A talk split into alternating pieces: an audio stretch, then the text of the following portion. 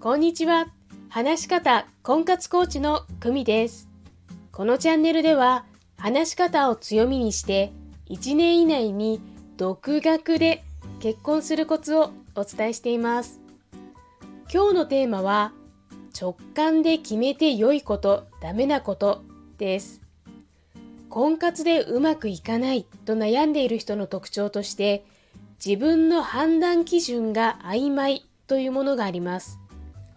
お見合い相手に困らない20代女性ならまだしも、そもそも対象の相手も少なくなってくるアラフォー以上の女性が、ちょっと見た目がタイプじゃない、ちょっと話が面白くない、ちょっと気が利かない、なんて理由でバッサバサ相手を切っていたら、婚活難民まっしぐらです。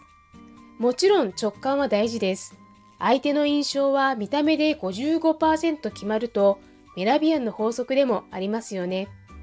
そこで直感で決めて良いこと、ダメなことをご紹介します。直感で決めて良いことは2つ。1、生理的に受け付けない。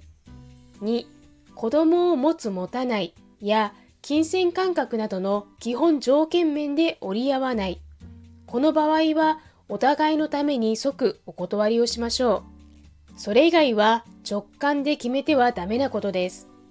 相手を一度で判断、つまりこういう人だよね、と決めつけるのはやめましょう。決めつけている自覚がなくても、相手に聞かないで想像しているのも同じことです。億劫がらずに言語化して相手に確認する習慣を持ちましょう。